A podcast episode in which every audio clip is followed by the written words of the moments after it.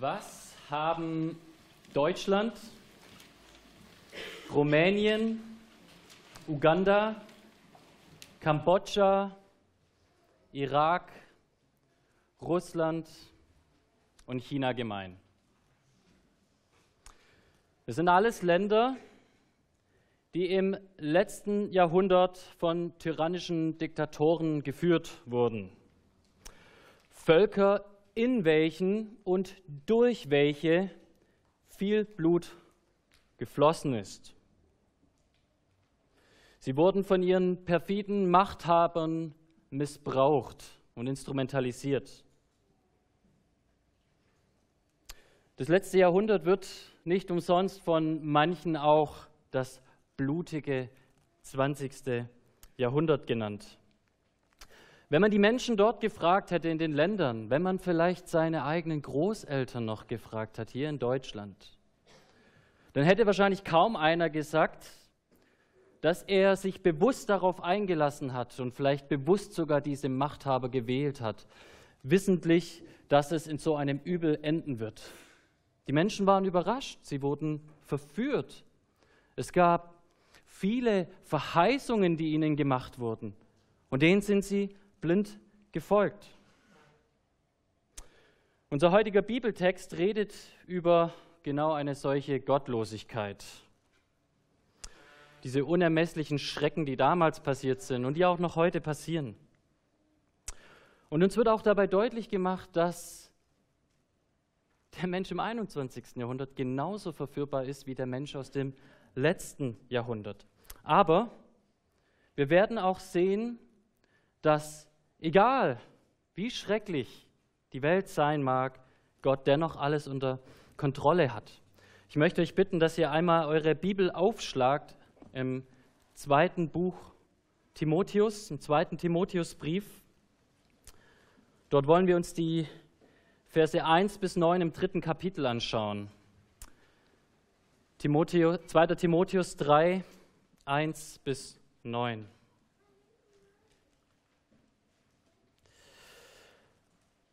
Das sollst du aber wissen, Timotheus, dass in den letzten Tagen schlimme Zeiten kommen werden.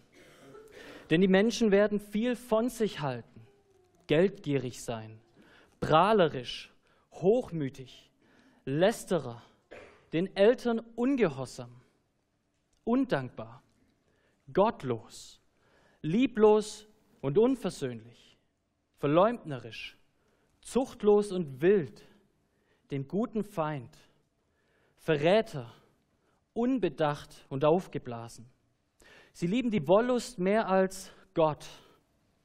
Sie haben den Schein der Frömmigkeit, aber deren Kraft verleugnen sie. Solche Menschen meide.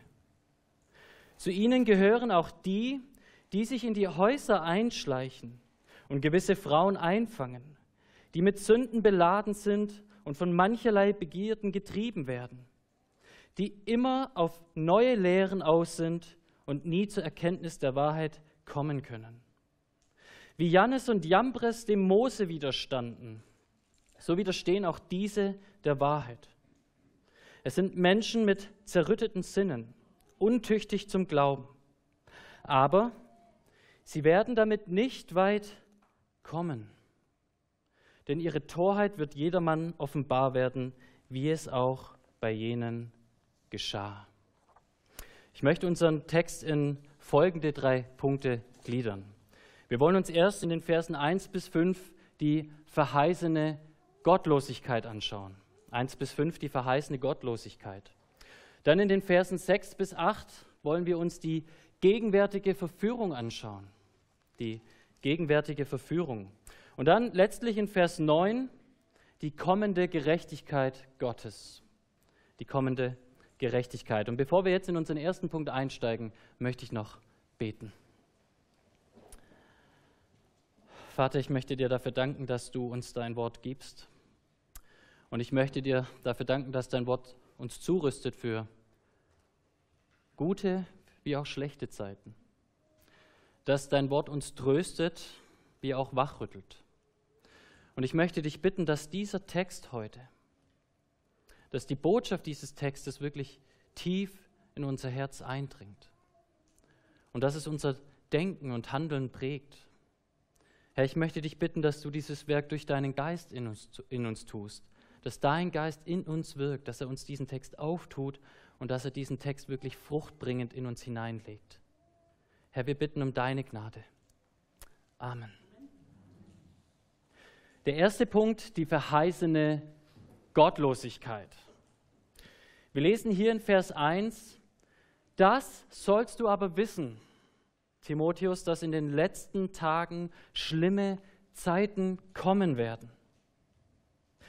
Das Erste, was uns hier vermittelt wird, ist eine Art prophetischer Ausblick. Paulus sagt, Timotheus, mach dir bewusst, die letzten Tage werden sehr, sehr, sehr schlimm sein.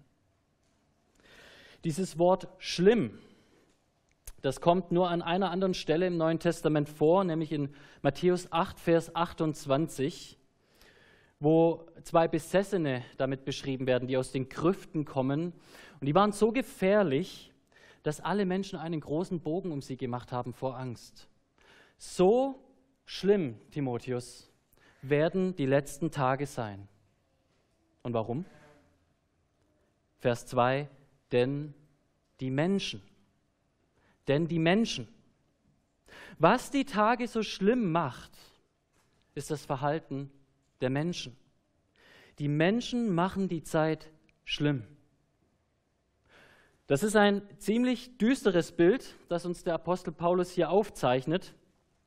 Und die Frage, die sich ganz logischerweise dabei stellt, ist, wann genau sind denn eigentlich diese schlimmen letzten Tage? Die Bibel scheint ja an mancher Stelle uns zu vermitteln, dass es immer schlimmer wird, vor allen Dingen so vor dem unmittelbaren Kommen Jesu. Und manch einer könnte meinen, das ist hier gemeint. Das stimmt aber nicht, denn die Begrifflichkeit letzten Tage oder auch Endzeit, die werden in der Bibel immer und immer wieder für die Phase gebraucht, die mit dem ersten Kommen Jesu angefangen hat und bis zum zweiten Kommen Jesu führt. Hebräer 1, Vers 1 zum Beispiel und folgende, da heißt es, nachdem Gott vor Zeiten vielfach und auf vielerlei Weise geredet hat zu den Vätern durch die Propheten, hat er in diesen letzten Tagen zu uns geredet durch den Sohn Jesus Christus. Und in Apostelgeschichte 2, Vers 17, da wird die Joel-Verheißung aufgegriffen über die Ausgießung des Geistes, was am Pfingsten geschah. Und da heißt es, und es soll geschehen in den letzten Tagen, spricht Gott, da will ich ausgießen von meinem Geist auf alles Fleisch. Noch ein letzter Vers, 1. Johannes 2, Vers 18. Kinder, es ist die letzte Stunde. Nicht sie kommt, es ist die letzte Stunde. Und wie ihr gehört habt, dass der Antichrist kommt, so sind nun schon viele Antichristen gekommen. Daran erkennen wir, dass es die letzte Stunde ist. Ihr Lieben, wir leben in der Endzeit, genauso wie Timotheus es tat. Und das macht unser Text hier sogar unmittelbar deutlich, denn in Vers 5, da macht Paulus eine Aufforderung in, im Präsens, in der Gegenwartsform. Und er sagt, solche Menschen, Timotheus, die ich dir hier beschreibe, die musst du meiden. Das sind nicht Menschen, die irgendwann in der Zukunft kommen, das sind Menschen, die dir begegnen. Nun, die Zeiten werden schlimm sein, heißt es hier. Aber was genau sind denn die Dinge, die die Menschen tun? Und das lesen wir hier in den Versen 2 bis 5. Da bringt Paulus uns 18 Merkmale, die die Gottlosigkeit der Welt charakterisieren. Die ersten sechs Eigenschaften, die könnte man zusammenfassen unter dem Oberbegriff Egozentrik, Ich-Zentriertheit. Wir lesen hier in Vers 2, denn die Menschen werden viel von sich halten Wörtlich heißt es, sie werden sich selbst lieben. Sie werden geldgierig sein, geldliebend, prahlerisch, hochmütig, lästerer und den Eltern ungehorsam. Wenn wir diese Begriffe anschauen, dann fällt uns zunächst erst einmal auf, dass hier keine direkten Straftaten erwähnt werden, wie zum Beispiel Mord oder Betrug. Keiner dieser Begriffe bringt einen ins Gefängnis. Oder ihr Juristen helft mir da aus. Ähm, wird Selbstverliebtheit etwa im Strafgesetzbuch geahndet? Nicht direkt, oder? Christian schüttelt den Kopf. Obgleich diese Charaktereigenschaften, die hier beschrieben werden, nicht mit diesen Verbrechen gleichgesetzt werden können, die wir vor Gericht ahnten, markieren sie aber die zugrunde liegende Herzenshaltung, die Menschen überhaupt dazu führt und treibt, solche Dinge zu tun. Wir kennen vielleicht den Vers aus 1 Timotheus 6, Vers 10. Da heißt es, Geldgier ist eine Wurzel allen Übels. Es sind Selbstsucht und Gier, die Menschen dazu bewegen, andere auszubeuten. Es ist die überhebliche Selbstüberschätzung, die Menschen dazu bewegt, nach ihren eigenen Regeln und Gesetzen zu leben, selbst wenn sie allen anderen damit schaden. Paulus macht hier deutlich, Timotheus, die Menschen, mit denen du es zu tun haben wirst, sind solche, die sich selbst zu ihren eigenen Göttern machen. Sie beten letztendlich das Ich an. Alles dreht sich darum, was das Ich will. Ihr ganzes Denken und ihr ganzes Handeln. Timotheus, in den letzten Tagen werden schlimme Zeiten kommen, weil die Menschen sich selbst verehren werden. Wir lesen dann weiter in den Versen 2 und 3. Timotheus, sie werden undankbar sein, gottlos, lieblos, unversöhnlich, verleumderisch, zuchtlos, wild und im guten Feind sein. Dieser zweite Block von Eigenschaften, der uns hier aufgezeigt wird, der ähm, bezeichnet sich vor allen Dingen durch ein besonderes sprachliches Muster, das man im Griechischen finden kann. Sieben dieser acht Begriffe fangen mit einer Negation an, mit einer Vorsilbe a im Griechischen. Wir würden das vielleicht vergleichen mit einem deutschen un. Ja, wenn wir sagen, etwas ist unnormal, dann stellen wir das Gegenteil vom Normalen dar. Und so sehen wir das hier auch. Sieben dieser acht Begriffe, nur ein Begriff ganz in der Mitte, der fällt da aus der Reihe und das ist das Wörtchen verleumdnerisch. Und wisst ihr, wie das Wörtchen verleumdnerisch eigentlich auch noch übersetzt werden kann, wörtlich? Teuflisch.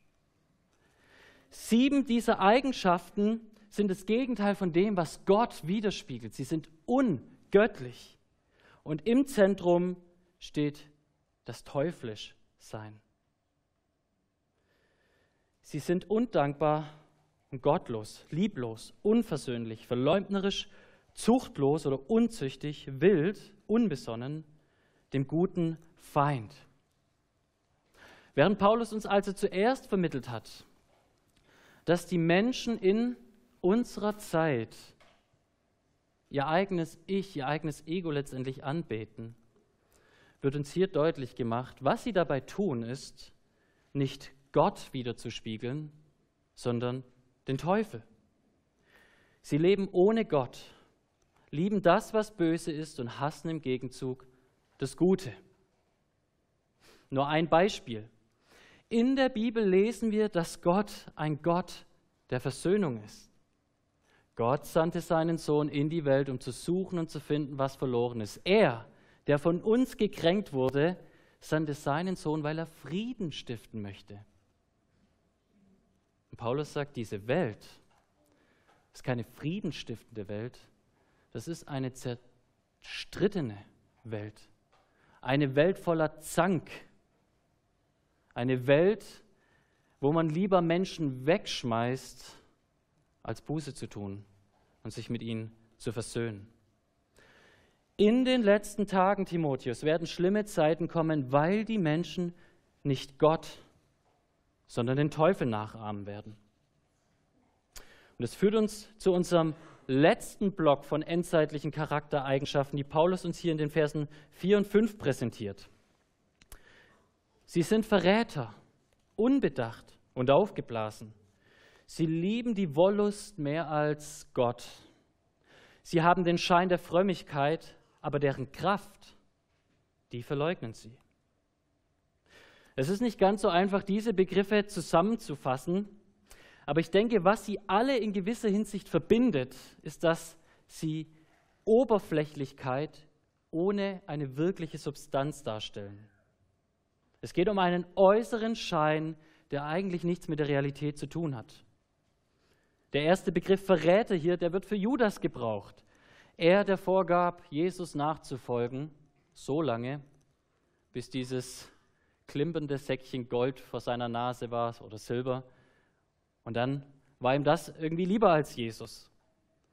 Apostelgeschichte 7, Vers 52, da spricht Stephanus zu den frommen Juden und er sagt, ihr seid alle so.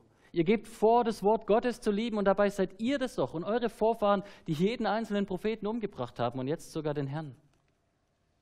Die Menschen in den letzten Tagen werden einander verraten und preisgeben. Sie treffen unbesonnen ihre Entscheidungen, ohne sich über die Konsequenzen Gedanken zu machen.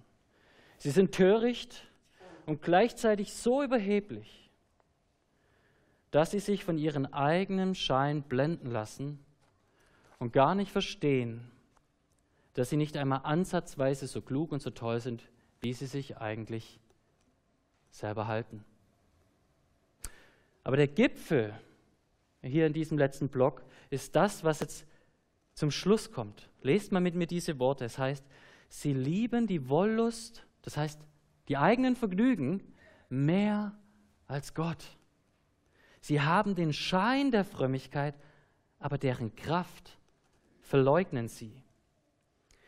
Dieser äußere Schein ohne innere Substanz ist im, Besonderen eine äußere Scheinheiligkeit ohne eine innere Herzensfrömmigkeit.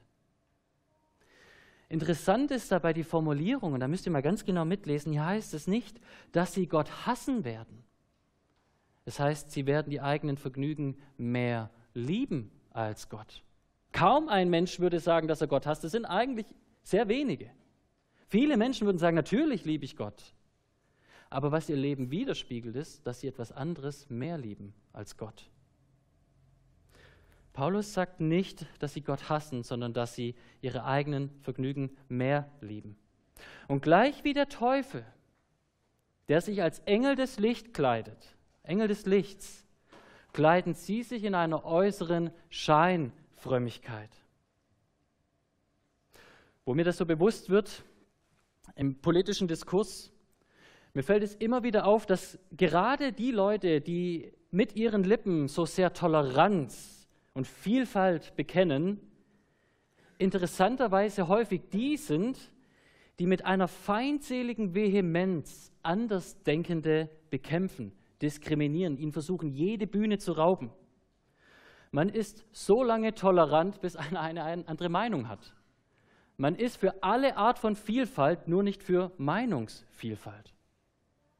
Diese Scheinfrömmigkeit wird auch anderweitig deutlich. Wir wissen, dass die Medien die letzten Jahre davon geprägt waren, dass viele sexuelle Missbräuche in kirchlichen Institutionen stattgefunden haben. Und statt diese Dinge aufzuklären, wurde vieles unter den Teppich gekehrt. Scheinfrömmigkeit. Und selbst in unserer evangelikalen Welt begegnet uns so etwas immer und immer wieder. Ich habe jetzt erst von einem Pastor gelesen, der sich für 1,7 Millionen Dollar eine Villa gebaut hat. Und seine Sicht der Dinge ist die, Gott hat mich großzügig beschenkt. Was der Kontext ja einfach Geldliebe genannt hat, nennt er ein Geschenk Gottes. Und nur im Vergleich dazu, ein ebenso bekannter Pastor, den ich sehr schätze, er ist zu seiner Frau herangetreten und hat gesagt, wir müssen unser großes Haus verkaufen, jetzt wo die Kinder weg sind, und in ein kleineres ziehen, weil es gibt so viele Projekte, die ich unterstützen will und so viel Platz brauche ich daheim eh nicht. Nur als kleinen Vergleich. Paulus sagt, es besteht die Möglichkeit, es ist sogar üblich in dieser Welt, dass man sich für gottesfürchtig äußerlich darstellt, dass man so tut, als würde man Gott wirklich nachfolgen, aber in Wahrheit verleugnet man die Kraft Gottes und lebt eigentlich völlig konträr und entschuldigt das Ganze dann noch. Was ist diese Kraft Gottes, die hier geleugnet wird? Und ich denke, wenn wir die Bibel anschauen, besonders das Neue Testament, dann fällt uns vielleicht dieser Vers aus, aus Römer 1 ein, wo es heißt, dass das Evangelium, die Kraft Gottes ist, nämlich zum Heil einem jeden Glaubenden. Das ist die Kraft Gottes. Aber diese Kraft Gottes, die führt nicht nur zum Heil, sondern sie führt auch zur Heiligung, zur Veränderung. Gott ist der Gott, der die Menschen so nimmt, wie sie sind, aber sie nicht so lässt, sondern sie verändert, sie mehr und mehr in sein Ebenbild gestaltet, wenn sie wirklich mit ihm Gemeinschaft haben und unterwegs sind. Aber in der Welt gilt nicht innere Frömmigkeit, sondern der äußere Schein. Statt Toleranz Hass, statt Gottesfurcht religiöse Fassade und statt Nächstenliebe Selbstsucht. Timotheus, in den letzten Tagen werden schlimme Zeiten kommen, weil die Menschen nur äußerlich vorgeben, Gott zu lieben, während sie innerlich ihm fern sind. Und weil das so ist, folgert Paulus mit diesem Imperativ. Er sagt, Timotheus, meide diese Menschen in Vers 5. Die Gemeinde Gottes soll die Menschen, die gegen Gott leben, meiden. Timotheus soll als Pastor in Ephesus die Gemeinde schützen vor solchen Einflüssen. Wenn wir das jetzt wortwörtlich nehmen und lesen, dann wird uns natürlich dabei erst einmal vermittelt, dass wir quasi die anderen betrachten und anschauen und dann dementsprechend Entscheidungen treffen, mit wem wir Zeit verbringen und mit wem nicht, von wem wir uns prägen lassen und von wem nicht. Wenn wir aber jetzt weiter darüber nachdenken, dann stellt sich doch die Frage, warum eigentlich sollen wir diese Menschen meiden, die so böse sind? Und ich denke, uns allen ist klar, damit wir nicht anfangen, ebenso zu werden. Es geht darum, dass wir einen Kontrast zu ihnen darstellen. Die Tatsache, dass diese Welt so ist, wie sie ist und dass wir uns davon fernhalten sollen, das macht deutlich, dass, dass wir genauso in Gefahr stehen, in einem gewissen Grad in, in all diese Fettnäpfchen zu treten. Robert Murray McShane, ein Mann, der wirklich nur sehr wenige Jahre hier auf Erden verweilt hat, aber in diesen Jahren unwahrscheinlich viele gute Dinge gesagt hat. Er hat folgenden Spruch geprägt. Er hat gesagt, der Same einer jeden erdenklichen, der Menschheit bekannten Sünde findet sich in meinem eigenen Herzen wieder. Jede erdenkliche Sünde, die es da draußen in dieser Welt gibt, im Keim, weiß ich, die ist auch in mir und das heißt, ich bin zu allem fähig. Es müssen nur manche Umstände dazu führen. Und auf einmal vergast man Menschen in einem Konzentrationslager. Hat es anfangs nie geplant. Auf einmal kommt man da rein. Eine jegliche erdenkliche Sünde kann von mir begangen werden. Und darum mahnt Paulus zu dieser Vorsicht und sagt, Timotheus, weil die Menschen so in der letzten Zeit sein werden, sei du vorsichtig. Meide solche Kontakte.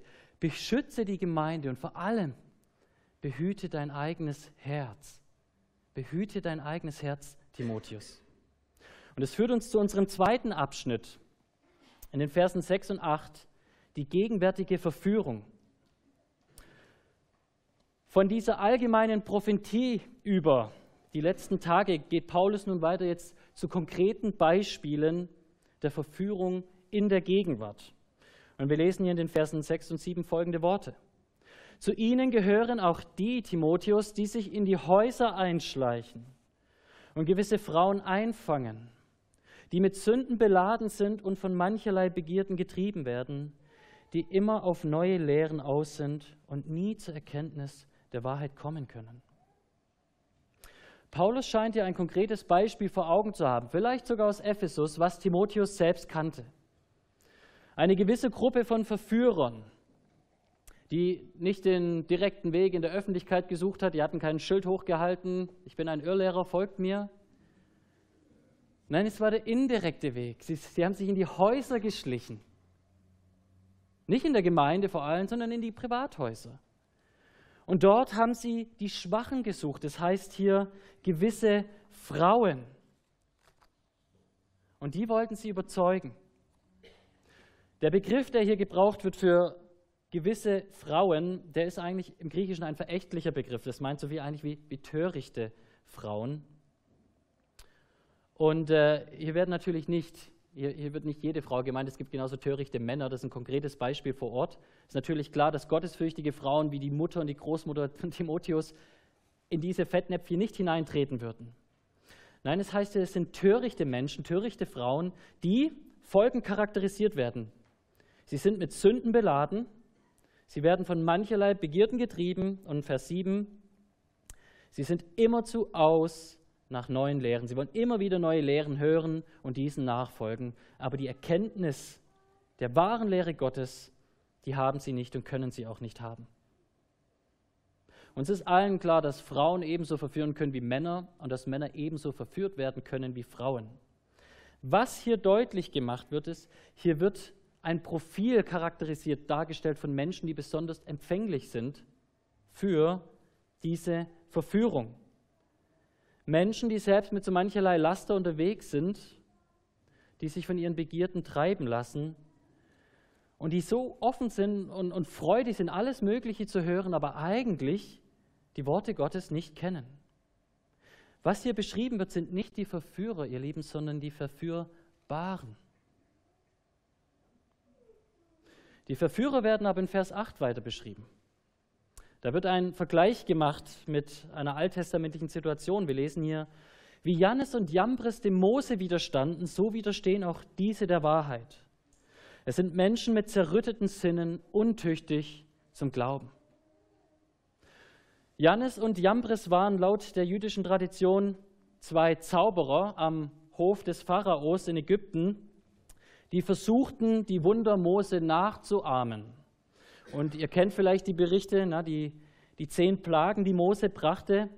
Und bei den ersten beiden Plagen heißt es, 2. Mose 7 und 8, und die Zauberer taten mit ihren Künsten ebenso. Auf irgendeine trickreiche Weise konnten sie Mose nachahmen. Aber dann bei der dritten Plage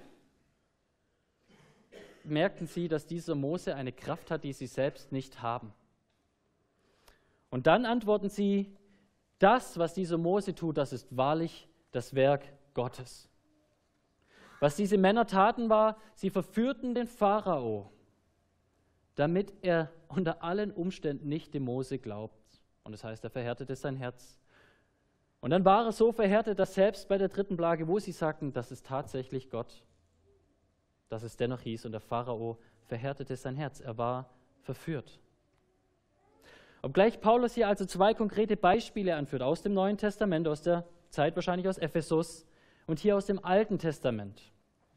Obwohl das so konkrete Beispiele sind, lernen wir doch auch ganz allgemeine Wahrheiten über Verführungen. Und ihr Lieben, es ist ganz arg wichtig, dass wir da aufpassen. Erstens, die erste Wahrheit ist, Verführung ist real. Die Gefahr der Verführung, des Abdriftens in allerlei Schlamassel und Unheil ist real. Es gehört zu dieser Welt. Und gleich wie der Teufel ein Verführer von Anfang an war, werden diejenigen, die ihm nachfolgen, mit allem, was sie können, jene verführen, die zu Gott gehören. Verführung ist real. Zweitens, Verführung geschieht subtil. Verführung ist etwas, was im Geheimen stattfindet. Darum auch diese Taktik der Verführer hier in Ephesus oder wo auch immer die sich die Schwachen suchen und versuchen, sie an sich zu binden, im stillen Kämmerlein und sie für etwas zu gewinnen. Ich habe von so mancherlei Gemeindespaltung gehört, die nicht im Gottesdienstsaal begonnen hat, sondern daheim, im Hauskreis sogar. Da hat man das neue Buch entdeckt von irgendeinem so Starprediger und der sagt, das ist alles falsch, was die Christenheit bisher gedacht hat. Wir müssen jetzt diesen und jenen Weg einschlagen, weil wir sind jetzt besonders geistgesalbt. Und ratzfatz kommt dieses Grüppchen, der Hauskreis, in die Gemeinde, spricht zu anderen Menschen und die Gemeinde spaltet sich. Verführung geschieht subtil. Und drittens, Verführung geschieht bei Verführbaren. Nicht jeder ist für jede Art der Versuchung gleich empfänglich. Manche sind tatsächlich allgemein offen für, für allerlei Dummheit, aber andere eben nicht. Und der Unterschied hier, das, das hat viel mit der geistlichen Haltung zu tun, mit dem persönlichen Leben mit Gott. Es heißt ja hier von diesen verführbaren, törichten Frauen, dass sie ihre eigenen Wege gingen, dass sie eigenen Lehren, anderen Lehren folgten. Sie kannten das Wort Gottes nicht, sie kannten die Wahrheit nicht und konnten es auch nicht kennen, weil wonach sie sich ausgestreckt hatten, waren tolle Star-Redner, was auch immer. Sie kannten das Wort Gottes nicht und deswegen waren sie verführbar. Sie kannten die Wahrheit nicht. Paulus zeigt uns hier die Gefahr von der Verführung. Und ich glaube, ihr Lieben, das ist etwas, was uns heute ebenso passieren kann. Ich bin natürlich überzeugt, dass den wahren Christen weder Tod noch Leben noch sonst etwas von Christus trennen kann. Das heißt aber nicht, dass ein Christ nicht wirklich in genauso jegliche Dummheit hineinstolpern kann. Aber darüber hinaus, glaube ich, spricht der Text hier gar nicht explizit von richtigen Christen, sondern von falschen. Die Bibel beschreibt ja immer wieder, zum Beispiel im vierfachen Ackerfeld, von Menschen, die äußerlich irgendwie mit Gott gehen, vorgeben, Gott zu folgen. Wenn aber die Sorgen und Nöte dieser Welt kommen oder die Lüste dieser Welt oder aber der Anstoß des Kreuzes, dann wenden sie sich ab. Sie scheitern und fallen in der Versuchung. Und um davon bewahrt werden zu können, wird uns hier deutlich gemacht, bedarf es zwei Dinge. Erstens die Kraft Gottes, die die Scheinheiligen leugnen. Das haben wir vorgelesen. Die Kraft Gottes. Und wir wissen, die Kraft Gottes beginnt natürlich damit, dass Gott uns neu macht, dass er unsere Herzen neu macht, dass er unsere Augen öffnet, damit wir sehen. Aber die Kraft Gottes geht auch dahin weiter, dass durch das Wort Gottes wir immer mehr erkennen zu unterscheiden, was richtig und was falsch ist, was gut und was böse ist. So oft habe ich Gespräche mit Christen, die mir erzählen, ja, ich hatte jetzt wieder irgendwie ein Gespräch mit irgendeiner so irgend so komischen Gruppierung auf der Straße, wer auch immer, irgendeine religiösen Gruppe, eine Sekte, und die haben mir diese und jene Argumente vorgehalten. Kannst du mir Gegenargumente liefern? Und obgleich das natürlich gut ist, wenn man Gegenargumente zu bieten hat, glaube ich, ihr Lieben, ist das Wichtigste, was uns alle schützt, nicht, dass wir die Lügen alle kennen, die Menschen so rumtreibt, sondern dass wir die Wahrheit kennen. Denn wenn du die Wahrheit kennst, wenn du wirklich in Gottes Wort gegründet bist, dann fallen dir sehr schnell die Dinge auf, die, Un die Un Ungereimtheiten, die einfach nicht passen, wenn Menschen dir die, diese Dinge präsentieren. Und auf einmal wirst du gelassener, weil du, weil du erkennen kannst, wo die Verführung besteht mit welchen Argumenten sie kommen. Und du musst nicht mal die besten Gegenargumente haben, du musst nur wissen, warum es eigentlich wirklich nicht dem Charakter Gottes und dem restlichen Zeugnis der Schrift entspricht. Wir brauchen die Kraft Gottes, die in uns wirkt. Und diese Kraft Gottes, die wirkt vor allem durch den Geist, der mit seinem Schwert der Schrift für uns streitet. Und das führt uns zu unserem dritten Punkt, die kommende Gerechtigkeit in Vers 9. Da heißt es, aber sie werden damit nicht weit kommen, denn ihre Torheit wird jedermann offenbar werden, wie es auch bei jenen geschah. Ihr lieben, Gott wird im gottlosen Treiben dieser Welt ein Ende machen.